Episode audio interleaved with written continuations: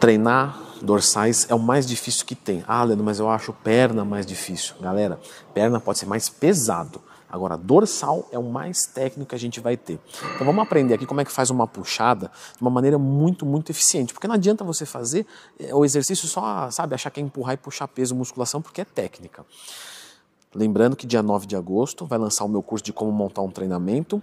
Vai ter um desconto especial para o pessoal lá do Telegram. Entra lá no grupo, o link está aqui nos comentários e também na descrição. Bom, puxada vertical, isso aqui serve para barra fixa também, tá?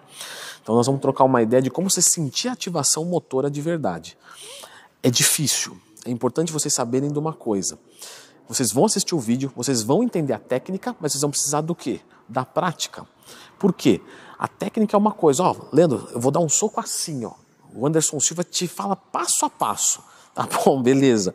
Não desviei, né, tão bem. Mas para eu aperfeiçoar isso, eu preciso ter a prática. Então, técnica é uma coisa e prática é outra. Você vai pegar a técnica aqui, depois é a prática. Primeiro, não é só puxar, tá? Aparentemente é sim. E para um iniciante, até vai bem. Para o intermediário, para um avançado, a gente tem que ir refinando essas coisas, porque senão a musculatura não vai pegando como a gente precisa. Lembra que uma pessoa, quanto mais treinada ela é, menos treinável ela se torna.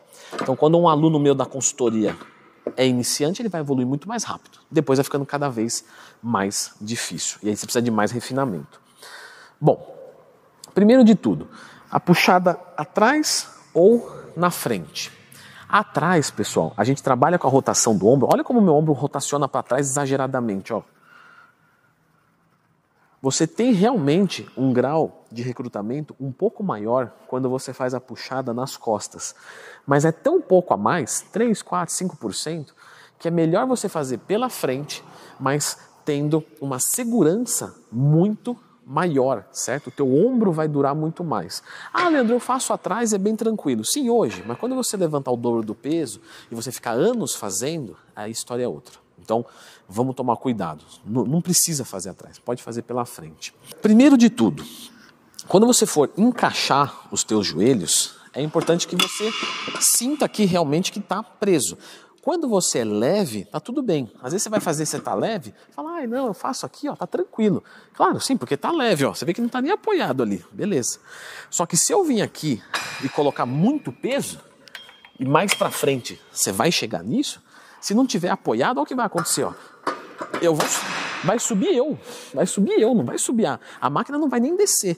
Eu preciso estar tá apoiado aqui para levantar uma carga bastante alta. Então, você vai sentar e vai apoiar. Ok, tá bom? Tá apoiado? Beleza. Vamos se apoderar da barra. Me apoderei da barra. Pegada importante: aberta ou fechada? Um pouco mais distante do que a linha dos ombros. Então a linha dos ombros seriam aqui, certo? Eu posso abrir um pouquinho mais, ó, mais ou menos um palmo. Por um acaso aqui deu no limite para mim. Poderia não ter dado, poderia ser um cara menor. Poderia ser um cara maior. A barra poderia ser maior, menor, enfim. Quando você vai fazer a puxada, algumas pessoas fazem isso aqui, ó. Ah, vou jogar aqui para trás, ó. Pá, isso aqui não é uma puxada. Isso aqui é uma remada. Concorda comigo? Vamos lá. Conceito: puxada de cima para baixo, remada de frente para trás. Vamos aqui de novo agora. Vocês escrevam nos comentários. Isso aqui, marca um minuto aí. Isso aqui é puxado ou é remada? É de frente para trás. Ah, mas está vindo de cima. Sim, mas referência ao meu corpo. Referente ao meu corpo está vindo de frente. Então, a puxada vertical, o mais importante é que ela seja na vertical. Você viu como eu estou brilhante hoje? Vai anotando, não é todo dia que eu estou brilhante assim, não. Eu sei que é difícil você me acompanhar aí, mas se esforce. Brincadeiras à parte, pessoal. Então, de cima para baixo. Ok. Você não precisa também fazer assim, ah, não. Então o Leandro falou que tem que ter amplitude o movimento, né? Tem que ser um movimento completo, isso. Então vou fazer completo, peraí, ó. Não precisa disso aqui tudo não, tá? Você trazendo aqui mais ou menos na altura da tua boca ali, tá mais do que suficiente, certo? Descendo às vezes um pouquinho mais. Para quem tem mais amplitude, mais flexibilidade, trazer até mais ou menos abaixo do queixo é quase que o limite. Tocar no peito só se tiver um peitão muito grande. Aí pode ser que toque, mas no geral, não. Próximo passo, pessoal. Para puxar de cima para baixo, é isso aqui, ó. Tá. Agora vamos executar uma puxada vertical realmente eficiente. Primeiro de tudo, você tem que ativar as costas.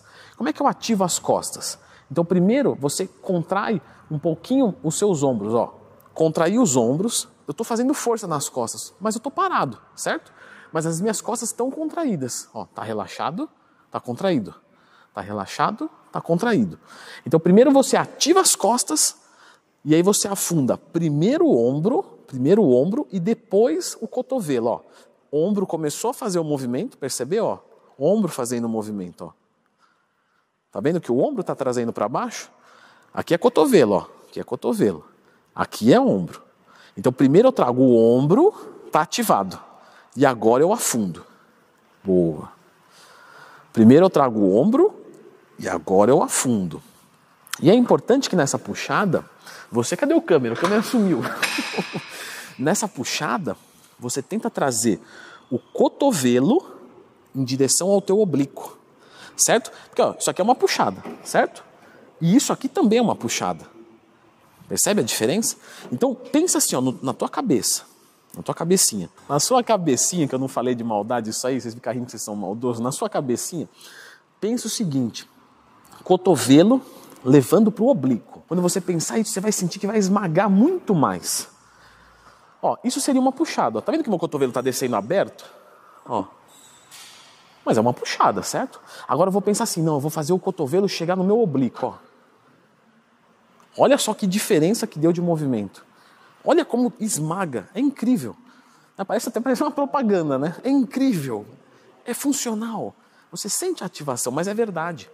Quando você traz esse cotovelo em relação aos teus oblíquos, você sente uma ativação motora muito diferenciada.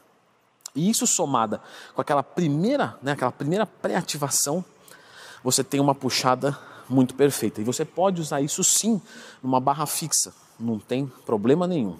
E essa ativação você pode e deve usar também quando for fazer uma puxada com a pegada supinada, certo? É a mesma coisa. A única diferença da pegada supinada é que você não precisa se preocupar com o cotovelo. Leandro, eu posso deixar relaxando aqui e depois puxar? Aí eu volto, relaxo, aí eu contraio, ativo e puxo. Galera, é o seguinte, você vai ouvir falar duas coisas aí, tá? Alguns vão falar o seguinte: se deixar relaxar, acabou o exercício. O tempo de tensão constante é mais eficiente. Só que quando você dá essa relaxada, provavelmente você vai fazer uma repetição a mais. Ou seja, para quem treina até a falha, não é relevante essa questão. Então, se você se sentir confortável em dar aquela relaxadinha ali, ativar depois e puxar, tudo bem, não tem problema nenhum. Voltando a falar aqui sobre o meu curso, dá uma olhada, entra no grupo de estudos do Telegram, o link está aqui no comentário. Eu vou deixar você a indicação deste belo vídeo aqui, que é suplementar a esse do treinamento das puxadas. Dá uma conferida aqui.